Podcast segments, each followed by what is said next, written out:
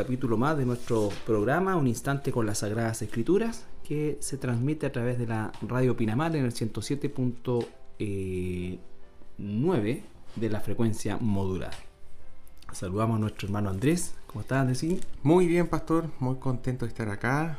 Hoy día nos toca ver un, un trozo que da inicio a una nueva sección del Evangelio de Mateo. Así es. Eh, comenzamos el día de hoy el capítulo 26. Eh, y bueno, ya acá nos vamos a encontrar en, las postrimerías del, ministerio de Jesús y diríamos nosotros en el corazón del, ministerio de Jesús que finalmente es, es, el tema de la cruz. Pero acá ya estamos anticipando eh, la temática y vamos a tomar o tratar de revisar el día de hoy desde el capítulo, el capítulo 26, del versículo 1 hasta el 16. Vamos a dar lectura en el capítulo 26. Así dice. Cuando hubo acabado Jesús todas estas palabras, dijo a sus discípulos, Sabéis que dentro de dos días se celebra la Pascua, y el Hijo del Hombre será entregado para ser crucificado. Entonces los principales sacerdotes, los escribas y los ancianos del pueblo se reunieron en el patio del sumo sacerdote llamado Caifás, y tuvieron consejo para prenderle con engaño a Jesús y matarle. Pero decían, no durante la fiesta, para que no se haga alboroto en el pueblo. Y estando Jesús en Betania, en casa de Simón el leproso, vino a él una mujer con un vaso de alabastro de perfume, de gran precio, y lo derramó sobre la cabeza de él, estando sentado a la mesa. Al ver esto, los discípulos se enojaron diciendo, ¿para qué este desperdicio? Pero porque esto podía haberse vendido a gran precio y haberse dado a los pobres. Y entendiéndolo Jesús les dijo, ¿por qué molestáis a esta mujer?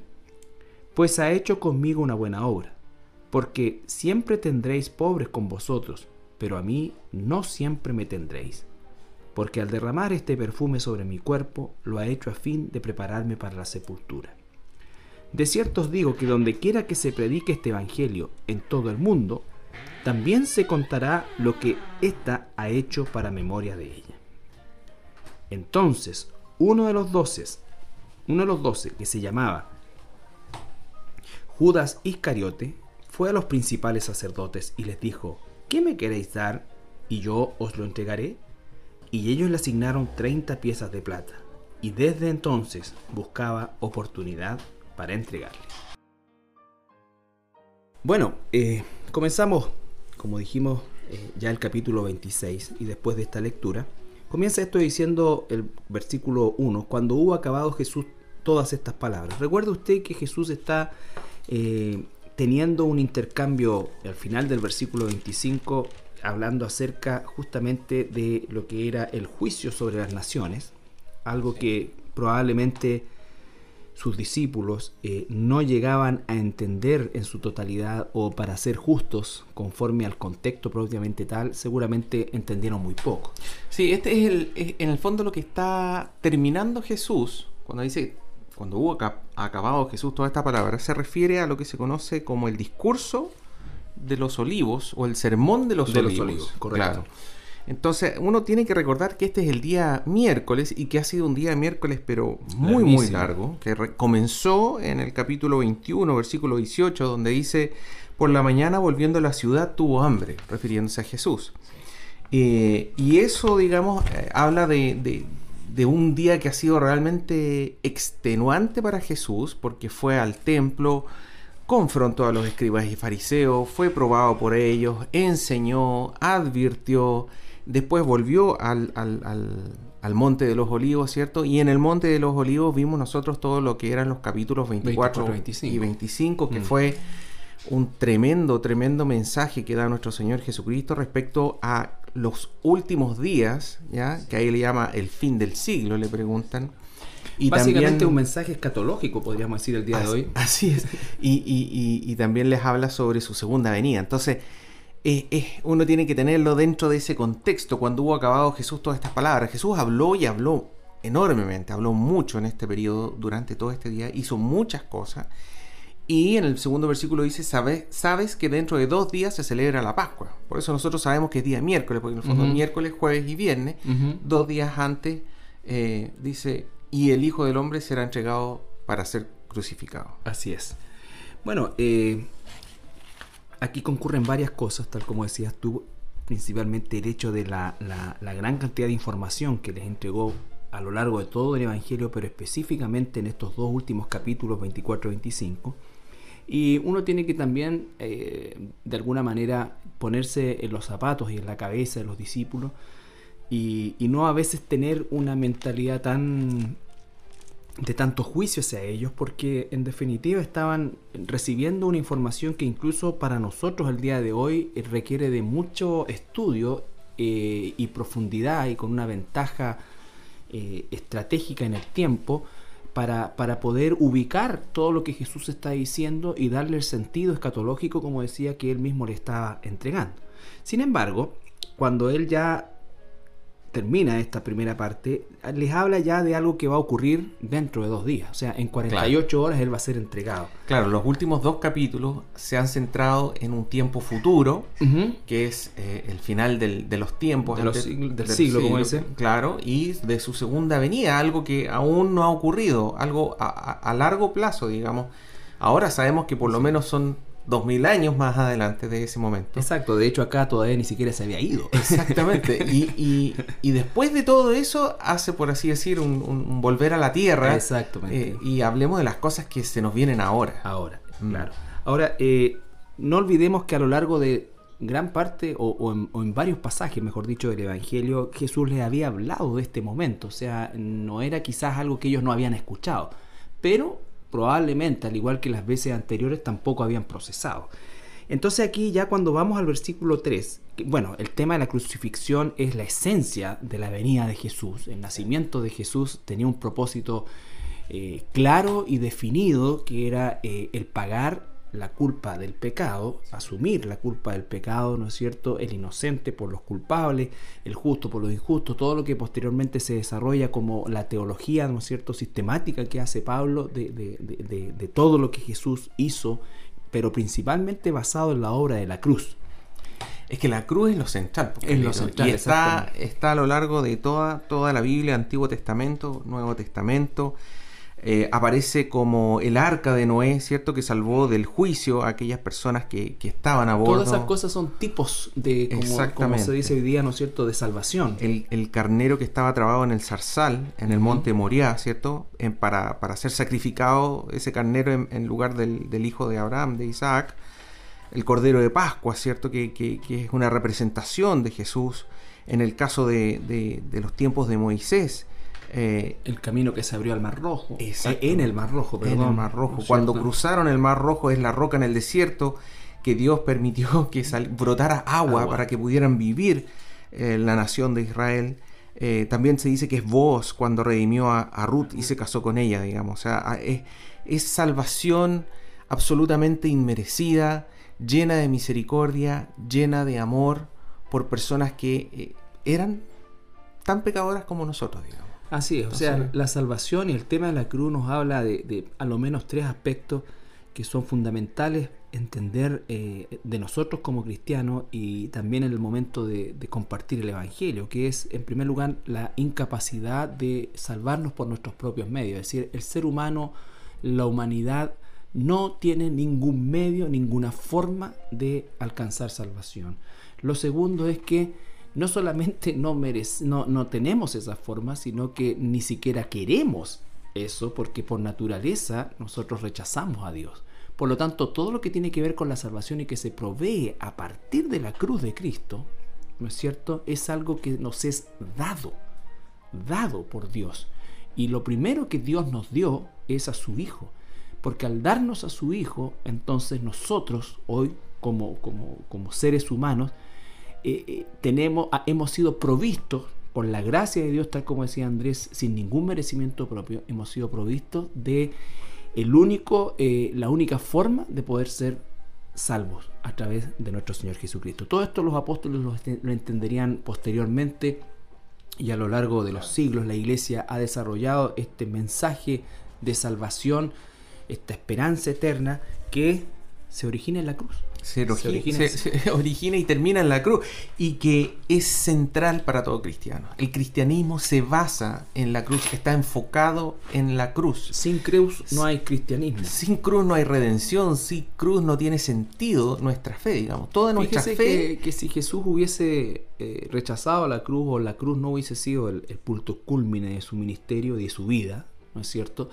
Eh, Jesús ciertamente podría estar al nivel de, cualquier tipo de profeta o, de vidente sabio. o sabio, ¿no es mm. cierto? En fin. Y en ese sentido, claro, podría ser tomado como muchas veces eh, es tomado el día de hoy, pero al Jesús morir en esa cruz y posteriormente resucitar, eh, nos demuestra, primero que nada, que es Dios. Y segundo, nos demuestra que su resurrección es justamente la única esperanza que la humanidad puede tener y esa esperanza no está en nosotros, esa esperanza está en Él. El abrazar la cruz significa abrazar también esa esperanza cierta, ese hecho histórico que se transforma en la piedra angular de lo que es el desarrollo del cristianismo a lo largo de todos estos siglos. Así es. Bueno, llegamos al versículo 3, Carlito, donde dice, entonces los principales sacerdotes, los escribas y los ancianos del pueblo se reunieron en el patio del sumo sacerdote llamado Caifás y tuvieron consejo, dice el versículo 4, para aprender con engaño a Jesús y matar. Bueno, estos sacerdotes, escribas y ancianos, Carlito, ¿ellos serían el conocido como el Sanedrín? Eh, bueno, el Sanedrín era un grupo de ellos, ya no lo eran todos. Aquí hay escribas, hay ancianos, hay sacerdotes, y principalmente los sacerdotes, eh, o mejor dicho, principalmente los eh, saduceos, de la secta de los saduceos eran los que componían el Sanedrín, que no necesariamente eran sacerdotes, eh, ni tampoco escribas, ellos cumplían otra función, pero ciertamente eh, eran los ancianos del pueblo. Los, los, ancianos del pueblo, ellos sí, ¿no es cierto? Que eran como la autoridad político-religiosa que existía en esa extraña forma de, de, simbiosis o de, o de gobierno, mejor dicho, no simbiosis, eh, esa forma de gobierno que existía, que era una cierta autonomía que Roma le permitía a los judíos, cosa que era absolutamente eh, eh, extraña porque jamás ocurría eso con, ningún pueblo que Roma conquistaba. Roma le permitía idolatrar a sus ídolos, pero no les permitía tener leyes propias dentro de las leyes imperiales. Es como un gobierno dentro de un gobierno. Exactamente, entonces mm. ahí vemos nosotros que, que, que esta situación es totalmente atípica incluso al funcionamiento del imperio. Fíjate que acá dice que encontré yo buscando, digamos que estos ancianos del pueblo eran lo que se consideraba la nobleza laica, sí. los aristócratas, los aristócratas, sí, efectivamente, representantes de las familias de nobleza dentro de la nación de Israel. Y eran los saduceos principalmente. El Sanedrín estaba constituido casi completamente por saduceos. Sí, fíjate que los principales sacerdotes eran muy poquitos, estaba viendo yo, porque los porque sacerdotes eran los levitas que trabajaban dentro del, templo. del templo, digamos. Pero los principales sacerdotes eran en primer lugar Caifás como sumo sacerdote, en segundo lugar el capitán del templo, que estaba a cargo de la policía del templo, eh, y también estaba otro que era el sacerdote sobre las materias diarias, y otro que era el sacerdote sobre las materias semanales, y finalmente el tesorero del templo. Y el supervisor del templo, perdón. También. Tesorero era otro y el supervisor. Entonces era, un número bien limitado de estos eh, principales sacerdotes, digamos. No, eran, no era una gran cantidad. Los escribas sí eran los... los la, mayor cantidad que había. Los expertos en la ley, claro. Eran aquellos que conocían la ley al revés y al derecho y, y, a los cuales muchas veces se les consultaba por temas netamente doctrinales. Digamos. Exactamente. Ahora, lo interesante de esto es que, bueno, eh, hemos visto a lo largo de todo el Evangelio y sobre todo, sobre todo en la última semana, que es prácticamente donde se concentra en gran parte de los capítulos que hemos revisado de, Mateo, ¿no es cierto? Eh, existía esta intención abierta, ya eh, declarada, de eliminar a Jesús, después de de, todo lo que en definitiva eh, Jesús hizo, eh, incluso en favor de gente de ellos. Eh, Jesús finalmente la, forma más rápida y eficaz de terminar con esto es, como suele suceder, ¿no es cierto?, que es el error que cometen las... estos tipos de, organizaciones a lo largo del tiempo ha sido una repetición, piensan que matando al hombre va a acabarse la cosa y no es así, la historia nos puede, la historia secular y la historia eclesiástica nos puede dar muestras que no es así. Eh, es, es, como decir, eh, matar a Osama Bin Laden era terminar con el terrorismo y no es así. Entonces, eh, el pensamiento igual fue de la de la de, de, esto, de estos de estos bueno de estos judíos eh, dirigentes eliminamos a Jesús y se acaba la, el problema. El problema, ¿no es cierto? esa, era, un poco la idea que ellos tenían, ¿ah? Y lo tenían tan bien planificado, porque incluso en el versículo 5 dice, pero decían, no durante la fiesta, para que no se haga alboroto en el pueblo. Bueno, y lo hicieron durante la fiesta, porque así es como tenía que ser. Es porque él era el Cordero de Dios. ahí se ve un poco la soberanía de Dios, como en toda la historia, digamos, que no es a mi manera, es a la manera de Dios. Él tiene su tiempo y su momento, y en este caso ellos querían esperar más o menos ocho días, ¿cierto?, para poder asesinar a Jesús, de ocho días en adelante. Y no fue así, fue en dos días nomás. Exactamente, o sea, era el tiempo de Dios y en el tiempo preciso y en el tiempo que Dios había ya preestablecido.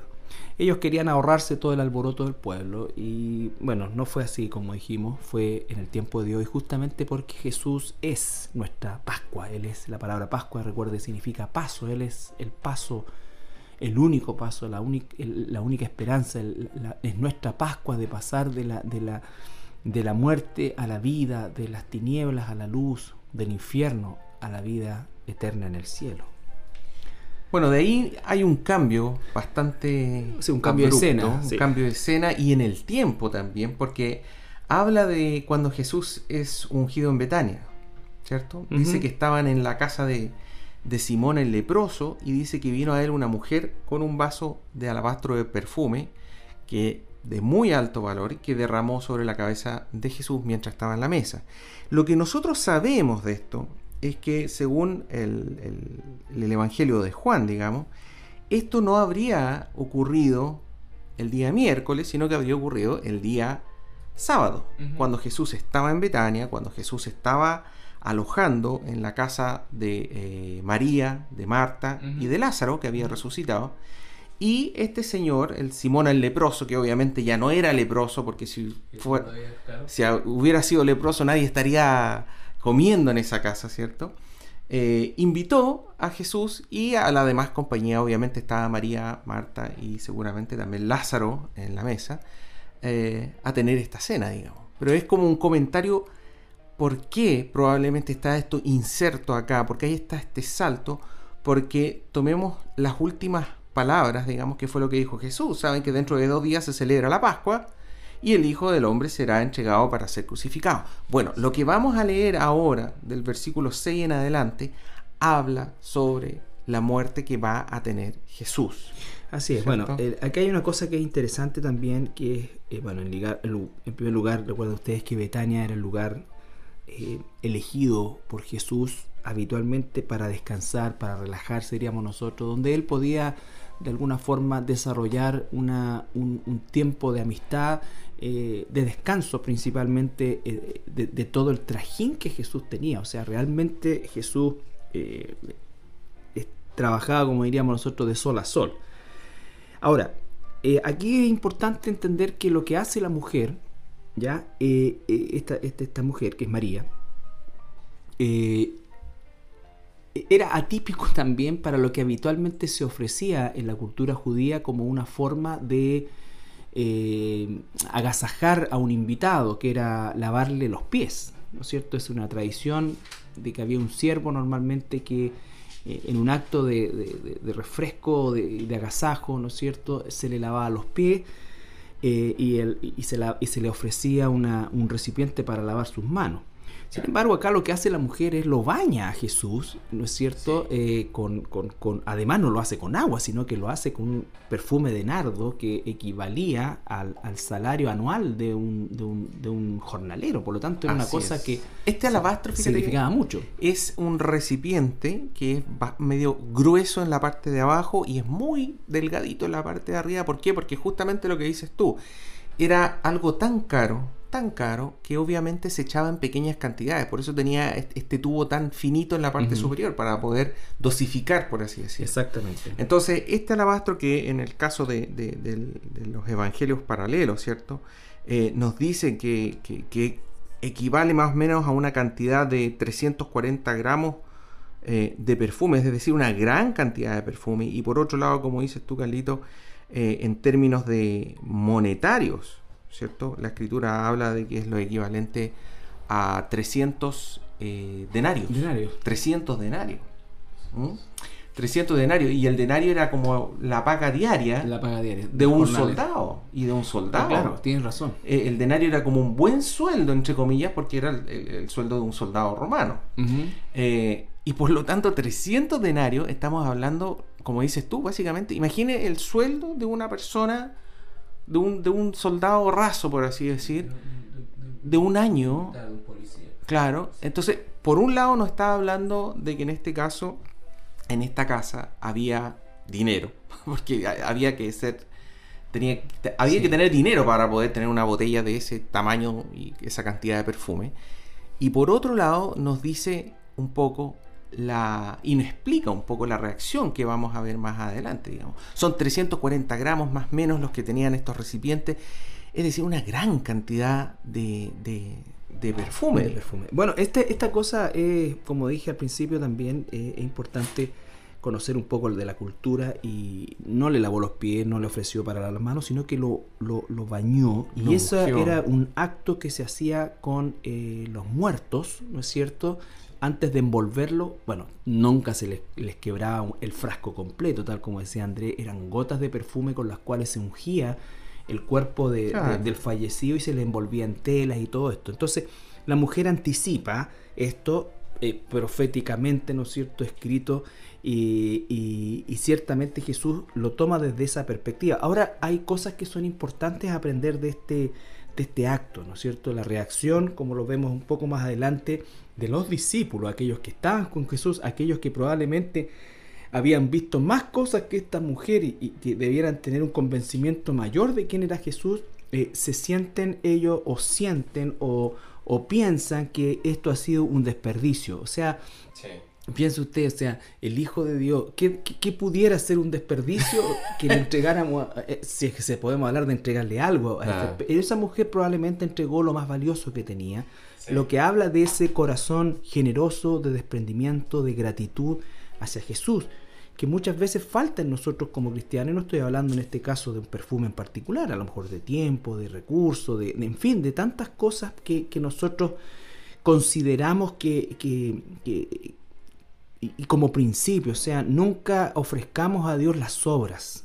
Puede ser que hagamos un esfuerzo en hacer algunas cosas, puede que no sea todo lo que a lo mejor, pero nunca las obras. Y la, idea de esto también, llevándolo a un plano interpretativo, es que no es alegórico, sino que se está usando como un principio acá de, que esta mujer dio todo a Jesús, de alguna manera entendió quién era Jesús. Y entendió el mensaje, y entendió el mensaje de Jesús que iba a morir. Entonces, y entendió que iba a morir incluso, bueno, que iba a morir, entre otras cosas, por ella.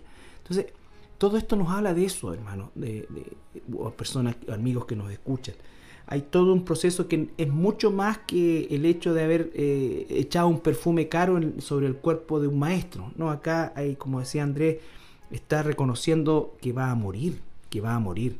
Está preparando el cuerpo para el morir. cuerpo para morir. Fíjate que en el, paralelo, Juan 12, versículos 5 y 6, eh, nos confirma esto del precio. Y por otro lado, ¿quién fue la persona que habló y por qué? Así es. Porque dice, Juan capítulo 12, versículo 5.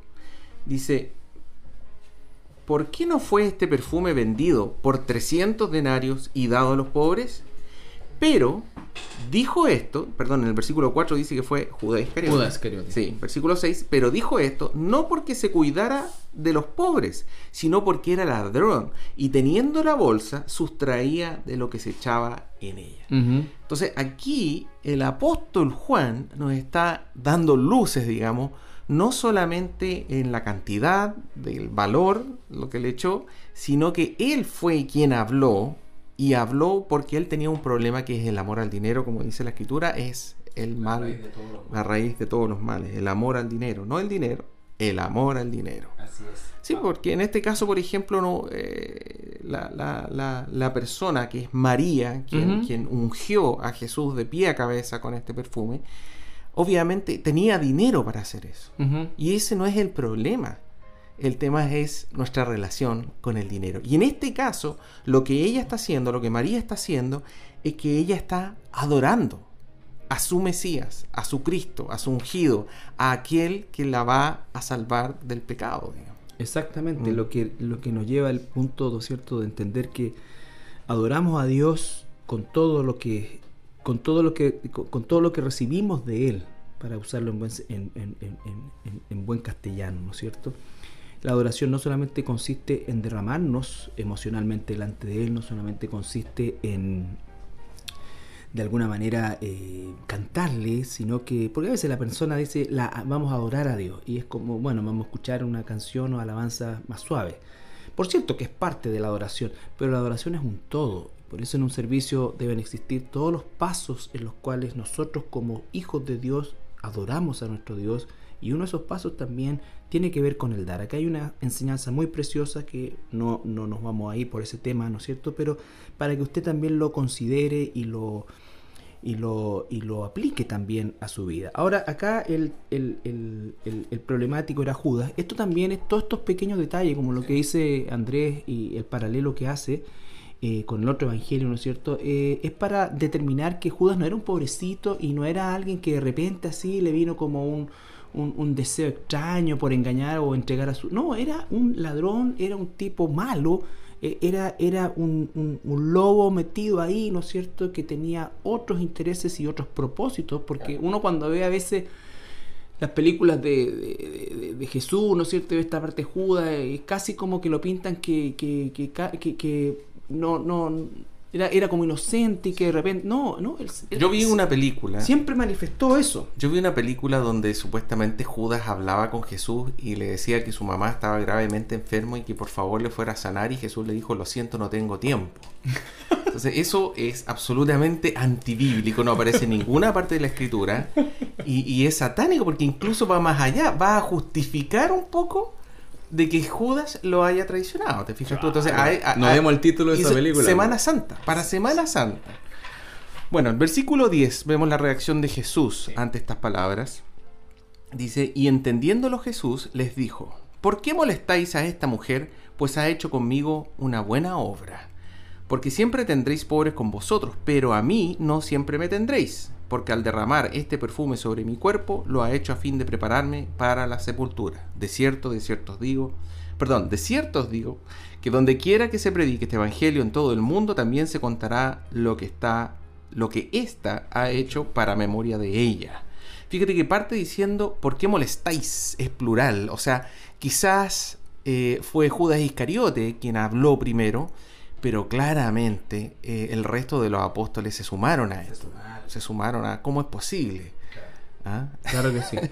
Lo que habla de, la humanidad, ¿no es cierto? Y, muchas veces de la del hacernos eh, partícipe de estas cosas y de saber que en efectivo, efectivamente, a mí me llama la atención la palabra y entendiéndolo Jesús, porque es mucho más que escuchando Jesús. Jesús, esa palabra entendiéndole, habla de un escudriñar, él escudriñó los corazones, o sea, ni siquiera estaban hablando porque en realidad le importara a los pobres, en el caso de Judas, que lo complementamos con, sino que él entendía que era por, por, por, por, el, él quería la avaricia. Quería vender el perfume y quedarse con la plata. Exactamente.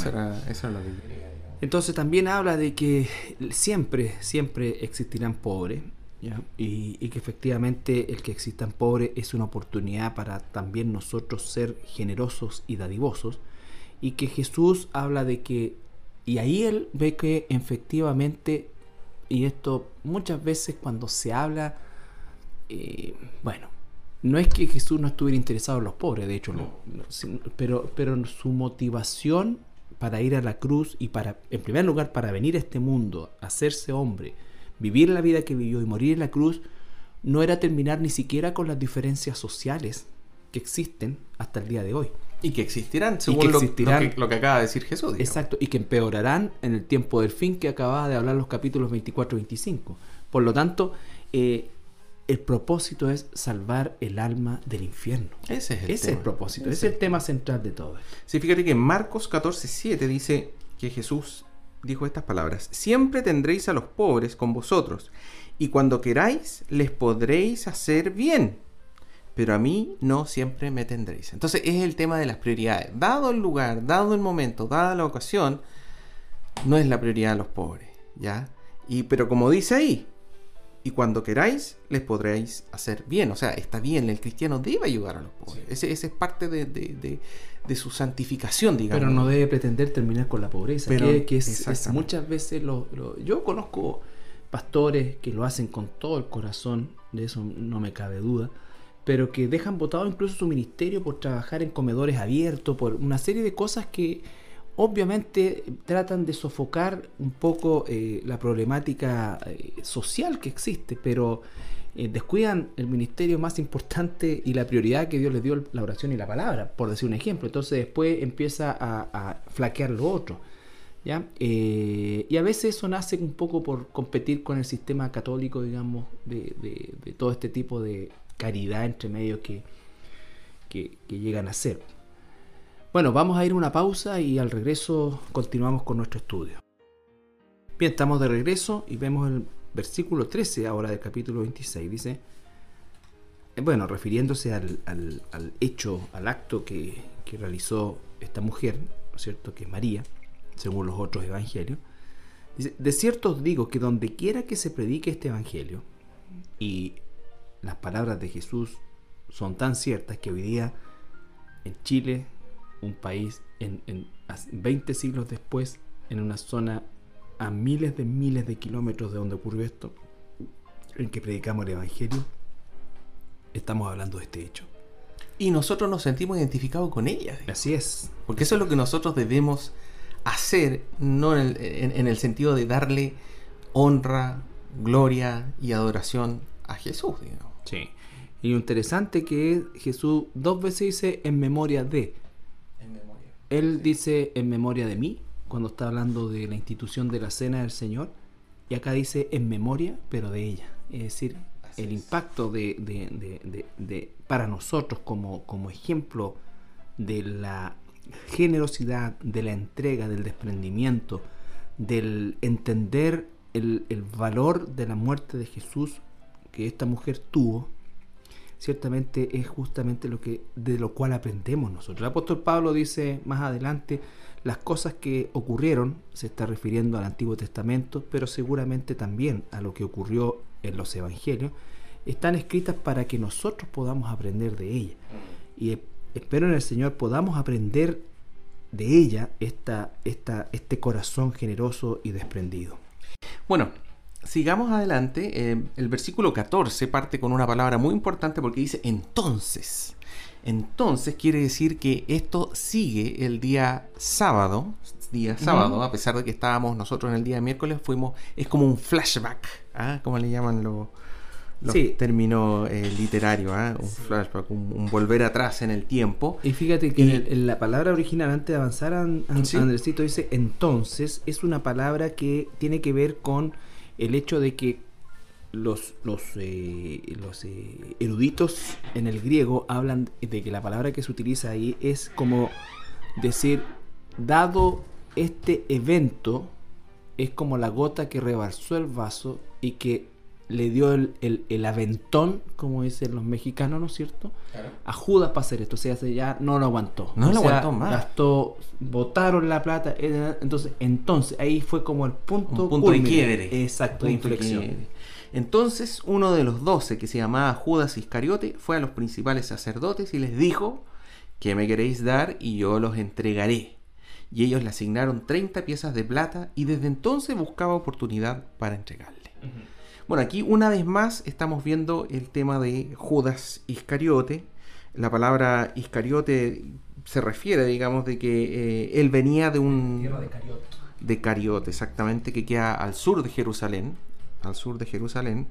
Eh, y eh, lo que dice acá es que fue a los principales sacerdotes, los mismos que nosotros habíamos leído antes, exactamente que habían acordado matarle, pero que tenía que ser en, después de la Pascua y les dijo, ¿qué me queréis dar? Y yo os entregaré. Y ellos le asignaron 30 piezas de plata. Entonces aquí vemos el tema del dinero, nuevamente, mm. como dices tú, o sea, eh, eh, en base a lo que estamos leyendo, esta fue la gota que rebasó el vaso de agua, ¿cierto? Y, que en el fondo Judas dijo, no, porque ¿cómo, ¿de dónde voy a sacar mi plata? ¿Aquí eran 300 denarios? No, que me den algo. A ver, ¿qué es lo que me van a dar? ¿Qué plata me van a dar? Exacto. Y ellos le asignaron 30 piezas algunos historiadores hablan de que este precio era el valor de un esclavo, de un buen esclavo, si podemos hablar en esos términos. Por favor, estamos hablando de que eh, en, el momento en que esto está escrito, eh, la trata de esclavos era, era algo normal. De hecho, el, más del 40% de la población del imperio eran esclavos.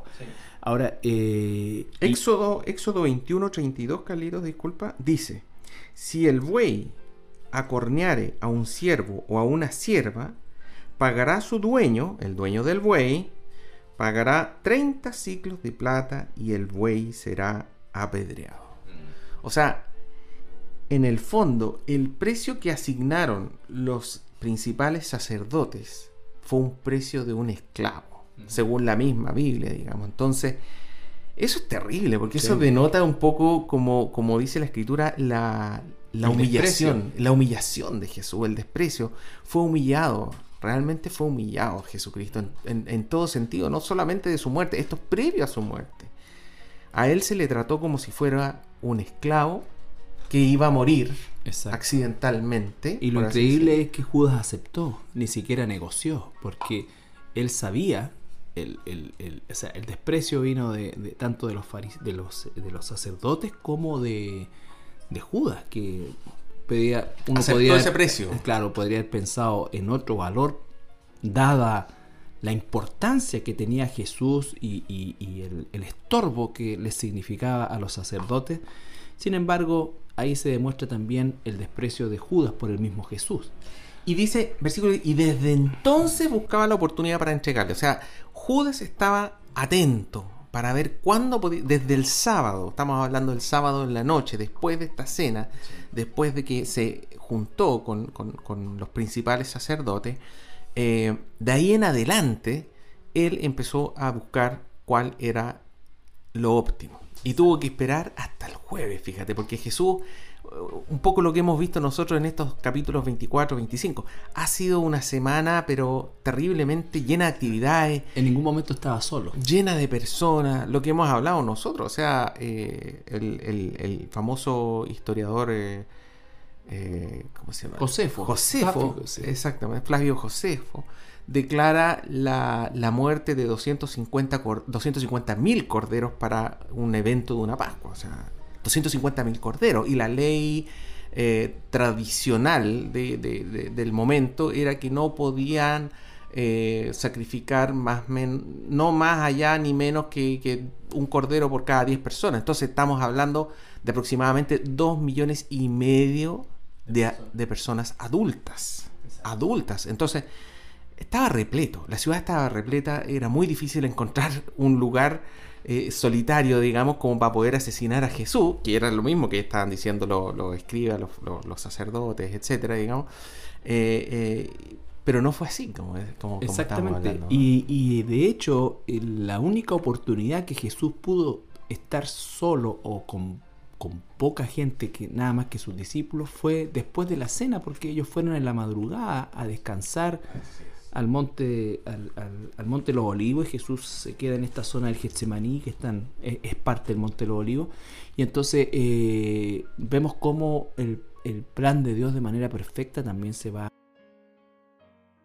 Entonces usted no crea que Jesús murió por un accidente, o sea, se le fue la mano, estaba en el lugar equivocado, eh, Jesús no es un mártir, es un salvador. Exactamente. El salvador, no un salvador, Estaba, estaba todo bajo control. Él sabía exactamente qué, él sabía dónde, él sabía cuándo. Él le avisó muchas veces a los, a, los discípulos, a los apóstoles, y el hecho de que ellos no hayan entendido claramente no es que él no lo haya sabido, porque él lo dijo muchas veces, y como vemos acá, incluso hasta María sabía, porque ella lo ungió, o sea, era un velo que tenían los, los, varones ahí, digamos. Exactamente. Pero esta mujer realmente eh, vio y entendió lo que venía a ocurrir. Así es. Ahora, mm, algo interesante, Carlito, que vamos a dejar antes del, break, es que aquí estamos leyendo tres reacciones ante Jesús. En primer lugar, estamos viendo la reacción de los principales sacerdotes, los escribas, esta nobleza también, que es un rechazo completo a Jesús, un odio. La segunda reacción vemos la reacción positiva, por así decir, de María, una reacción de adoración, de reverencia, de alabanza hacia Jesús. Y en tercer lugar, vemos la reacción de Judas Iscariote, una persona que dice ser cristiana, que dice que adora, que rinde tributo, pero que no lo es, sino que traiciona. Entonces la pregunta para el break es, ¿dónde está usted? Vamos a un break y ya regresamos. Así es. Bueno, le queremos agradecer como siempre su, su sintonía y es nuestro deseo, el deseo de nuestro corazón ser siempre un, un, aporte a, su crecimiento en el estudio bíblico. Y le quiero agradecer como siempre a mi hermano Andrés eh, la compañía y, la preparación de estos estudios. Y ciertamente lo que hemos visto el día de hoy, es ya, eh, como se dice, entrar en tierra derecha hacia lo que va a ser el evento más importante que nos relata el Evangelio, que es la cruz, la crucifixión y por cierto la resurrección. Así que que el Señor le bendiga. Muchas bendiciones.